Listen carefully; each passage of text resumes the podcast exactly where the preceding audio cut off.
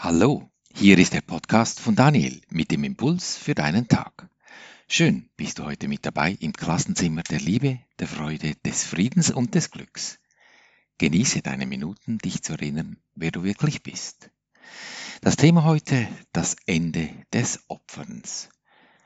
Wie oft geschieht es, dass dir etwas passiert, mit dem du nicht gerechnet hast, dich in die Schranken weist und du dies als Schicksal empfindest? Geld auf dem Konto plötzlich weg, eine Krankheit dich lahmlegt oder eine Arbeitsstelle gekündigt wird? Könnte es sein, dass diese Idee, das Opfer zu sein, von dir selbst gemacht ist? Wir wollen heute weder arrogant noch sein noch falsche Demut haben. Arrogant im Sinne, ich weiß schon, was zu tun ist. Niemand hat mir Vorschriften zu machen. Demut im Sinne, ist halt mein Schicksal. Ich bin krank und da kann man nichts tun. Ist dir deine Rolle bewusst, welche Funktion du auf diesem Planeten hast? Es kann doch nicht sein, dass wir hier sind, nur damit wir laufend in Konflikte geraten. Nein, das ist es wahrlich nicht. Und fürchte dich nicht davor, genau dies zu erkennen. Es ist nicht mehr als ein sanftes Erwachen, so einfach wie das Öffnen deiner Augen für den Tag wenn du keinen Schlaf mehr brauchst. Und ich spreche nicht davon, wenn der Wecker klingelt und dich aus dem Schlaf reißt, sondern wenn es von selbst geschieht, von innen. Das Vertrauen dazu, dass jetzt genug geschlafen ist. Und genug geträumt, denn diese Träume sind ja auch von uns selbst gemacht. Es hat ja niemand da draußen, der mir die Träume initiiert oder einflüstert. Möchtest du aufwachen aus diesen bösen Träumen? Das Opfern, das gehört auch dazu, zu diesem Traum. Es ist immer Trennung. Es erzählt Geschichten auf einer Zeitachse. Immer.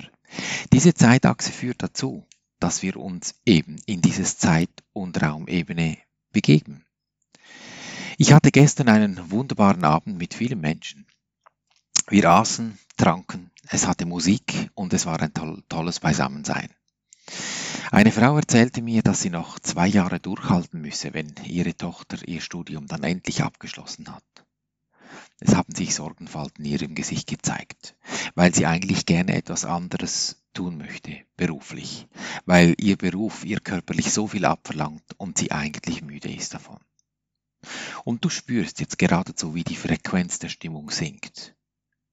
Schau mal dieses Frequenzband an zwischen 0 und 100. Prozent.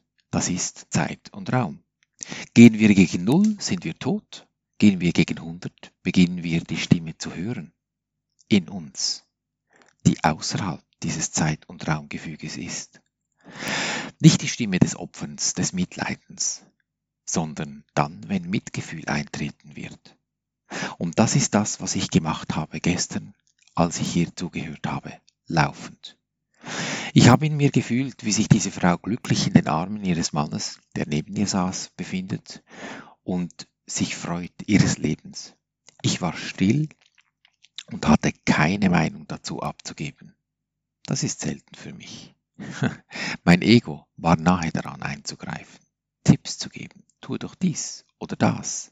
Mach, ja, eben, das ist es dann. Durch das laufende ins Fühlen kommen in mir der bereits aufgelösten Situation dieser Frau habe ich in mir die Frequenz angehoben, obwohl die Gefahr des Senkens in mir bestand. Und es geschah etwas ganz Interessantes, als das Gespräch so sein Ende fand, haben plötzlich die Männer begonnen zu tanzen. Und das tun Männer aus sich selbst eigentlich kaum. Und all diese Sorgen waren wie weggeblasen, in Fröhlichkeit durch die Musik und Bewegung. Ja, da ist diese Führung, dieses Innere, dass ich mich nicht verkeile in einem Gespräch, das am Ende zu einer gedrückten Stimmung führen könnte. Weil an der Situation selber ändert sich ja nichts. Es geht ja noch zwei Jahre. Doch am gemeinsamen Zustand, im Moment, in diesem Augenblick eben schon. Dann wäre ich Opfer geworden, Mitleidender, gefangen diesem Zeit- und Raumding, des Ich muss noch so und so lange tun, damit dann mir das und das geschieht. Darin entsteht die Trennung, die den Lärm verursacht und ich daher die Führung nicht verstehe. Ich höre sie nicht, es ist so laut. Das ist eine kleine kurze Sequenz, von denen haben wir viele. Und gewisse dieser Sequenzen lösen dann größere Dramen aus. Und schon ist es passiert, dass wir Opfer sind von etwas, das wir eigentlich gar nie wollten. Der Ausweg ist wie in diesem Beispiel beschrieben, in unserer Führung, im Inneren. Diese Führung, die ist in uns angelegt, seit Geburt. Diese innere Stimme, die uns die Botschaft mitteilt, was zu tun ist, zu sprechen oder zu schweigen, dies oder das zu entscheiden. Dass ich akzeptiere, dass ich nicht wissen kann, wohin der Weg mich führt. Dass ich bereit bin, Bote zu sein. Und ein Bote ist einer, der die Botschaft, die er, die er überbringt, nicht selber verfasst. Auch stellt er die Rechte dessen nicht in Frage, der die Botschaft verfasst hat. Er fragt auch nicht, weshalb er jene ausgewählt hat, die die Botschaft empfangen werden, die er überbringt. Es reicht ihm aus, dass er sie annimmt, sie jenen gibt, für die sie vorgesehen ist, und seine Rolle damit erfüllt, indem er sie ausrichtet. Wenn er bestimmt, wie die Botschaft lauten soll oder was ihr Zweck ist oder wohin sie ausgetragen werden sollen, dann verfehlt der Bote seine eigentliche Rolle als Bringer des Wortes und der Taten. Und damit, wenn ich mich als Bote auf das als Bote zu sein konzentriere, dann werde ich doch eigentlich zum Himmelsboten. Den Himmel meine ich, weil es über 100 Prozent ist, oben. Weil diese Führung außerhalb der Zeit- und Raumebene eben ist und ich mich dahin bewegen muss, wenn ich diese Führung in Anspruch nehmen möchte, diese Botschaft hören möchte. Und diese Menschen, diese Frau mit ihrer Tochter, sie ist Botschafterin für mich, die mich daran erinnert, dass ich die Bewegung in mir zu tun habe. Hoch auf 100 Prozent. In mir für sie. Ich brauche ihr das nicht zu sagen. Ich brauche es in mir zu tun. Fortlaufend. Immer wieder und mich selber aus diesem Gefüge Zeit und Raum rauszuheben. Damit endet das Opfersein und ich werde Botschafter des Glücks, des Friedens, der Freude, des Himmels.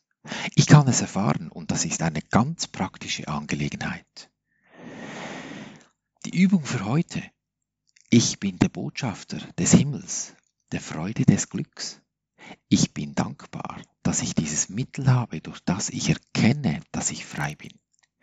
Dieses Freiheitsgefühl jede volle Stunde für einen Moment fühlen, das ist meine Übung für heute. Ich stelle meinen Wecker auf meinem Handy auf eine Stunde und ich nehme jede Stunde, wenn es klingelt, gleich das, was mich im Moment anspringt, welches mein glücklich Freifühlen verhindert. Und diese Übung, wie immer. Der erste Schritt, ich mache mir bewusst und ich danke dem Universum, dass es mich gehört hat. Ich wusste, dass es mich allzeit hört, weil es mir eine Situation geliefert hat. Jede volle Stunde. Ich übernehme die Verantwortung dafür und sage, ist es das, was ich sehen möchte? Will ich das?